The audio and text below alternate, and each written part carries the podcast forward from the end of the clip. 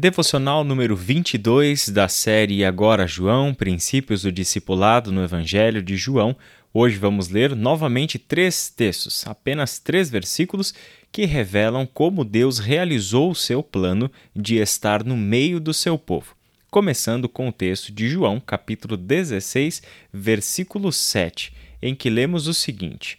Mas, na verdade, é melhor para vocês que eu vá, pois, se eu não for, o encorajador não virá, e se eu for, eu o enviarei a vocês.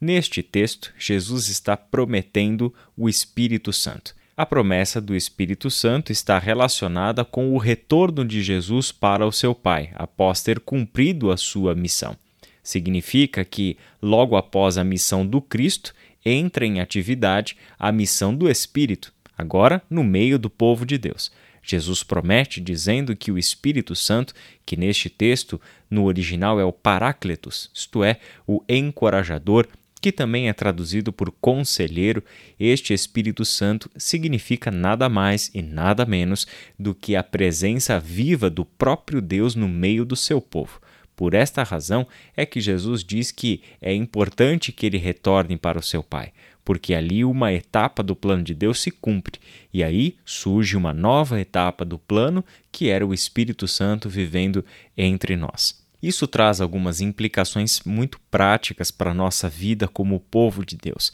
A primeira delas é a certeza, a convicção inabalável de que tudo isso que nós estamos fazendo aqui como igreja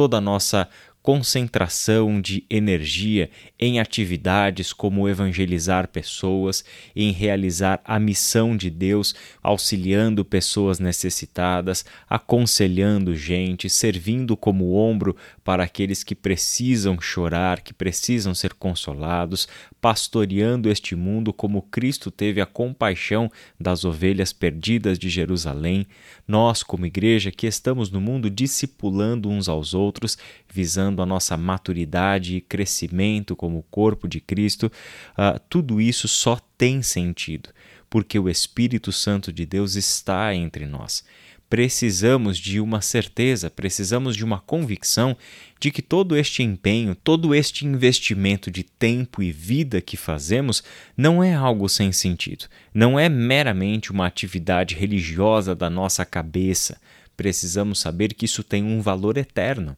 precisamos também saber que não estamos fazendo isso do nosso próprio jeito, com as nossas próprias forças. Precisamos saber que Deus está com a gente. Esta foi a promessa que Jesus fez aos seus discípulos quando os enviou ao mundo com a missão de fazerem novos discípulos, batizando-os em nome do Pai, do Filho e do Espírito Santo, ensinando-os a obedecer a tudo aquilo que ele lhes tinha ordenado. Lá no versículo 20 de Mateus 28, Jesus disse: Ensinem esses novos discípulos a obedecerem a todas as ordens que eu lhes ordenei, e lembrem-se disto: estou sempre com vocês, até o fim dos tempos. Jesus se compromete em estar entre os discípulos até o fim dos tempos, na medida em que os discípulos estão no mundo cumprindo a sua parte na missão de Deus. Esta promessa que Jesus faz de estar para todos sempre com a gente só é cumprida por meio do trabalho do Espírito Santo de Deus em nós e entre nós. É sobre isso que João falou no texto que nós lemos inicialmente. Quando nós olhamos um pouquinho mais para frente, lá no livro de Atos dos Apóstolos, na, no momento da história em que Jesus estava se despedindo dos seus discípulos, na sua forma física ali, naquela forma como os discípulos o conheceram. Neste contexto de Atos capítulo 1, Jesus já havia ressuscitado e Jesus estava andando entre os discípulos, vivendo com eles e lhes falando acerca do reino de Deus já por 40 dias dando então essas provas indiscutíveis de que realmente ele tinha ressuscitado como estava no plano de Deus e ele mesmo já havia prometido. Quando chegamos no versículo 8 de Atos 1, a gente lê o seguinte: Vocês receberão poder quando o Espírito Santo descer sobre vocês, e serão minhas testemunhas em toda parte, em Jerusalém, em toda a Judéia e Samaria e nos lugares mais distantes da terra. Esta promessa do Espírito Santo de que ele nos daria o poder para sermos as testemunhas de Cristo no mundo em missão, mostra mais uma vez que a presença do Espírito Santo entre nós é Deus agindo por meio do seu povo, de modo que o trabalho missionário só é possível também por causa da presença do Espírito Santo de Deus. Verdadeiramente, Jesus estava falando sério quando disse que sem ele nós não podíamos fazer nada. De fato, ele cumpre esta promessa de que o nosso trabalho tem algum valor e de que o nosso trabalho tem sentido eterno ao nos dar o Espírito Santo. E é importante percebermos que qualquer tipo de deturpação no ensino acerca do Espírito Santo, fazendo do Espírito Santo uma bênção pessoal e individual, pensando que os efeitos do Espírito Santo na vida têm muito mais a ver com aquilo que eu posso alcançar no meu desenvolvimento particular e independente do corpo de Cristo, são ensinos equivocados, que não têm base bíblica. A presença do Espírito Santo é para que sejamos ligados uns aos outros e que, unidos assim como a Trindade Santa é unida, nós consigamos realizar a nossa missão no mundo. Tudo que o Espírito Santo faz é para promover o reino de Deus o evangelho que vai sendo anunciado em todos os lugares, a missão de Deus, então, que vai sendo uh, cumprida em todos os ambientes novos, tudo isso é fruto da presença do Espírito Santo em nós. Atos 1:8 deixa muito claro que o poder que adquirimos ao termos recebido o Espírito Santo de Deus tem um objetivo muito claro. E este objetivo não é uma satisfação individual e pessoal,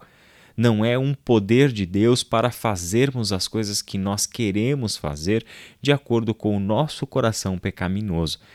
A presença do Espírito Santo é uma presença que dá poder para realizarmos a missão para sermos as testemunhas de Jesus Cristo, transpondo as barreiras geográficas, culturais, religiosas, morais, linguísticas, ou seja, conseguirmos ir além das fronteiras que separam os seres humanos para alcançar cada novo povo, cada nova cultura, proclamando-lhes o evangelho do reino de Deus anunciado por Jesus e que agora está nas nossas mãos enquanto missão.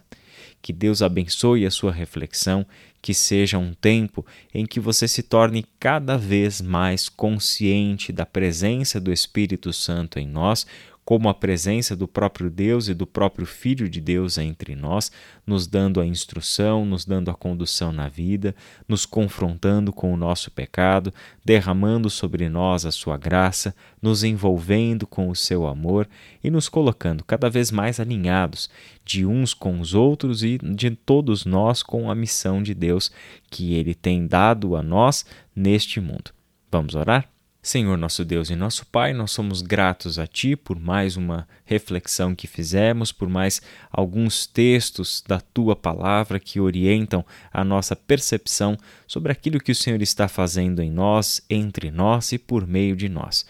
Colocamos mais uma vez, Pai, a nossa vida como inteiramente à Sua disposição para que o Senhor nos use no trabalho do teu reino e que através de nós outras pessoas venham a te conhecer e serem reconciliadas contigo. É em nome de Jesus que nós oramos. Amém.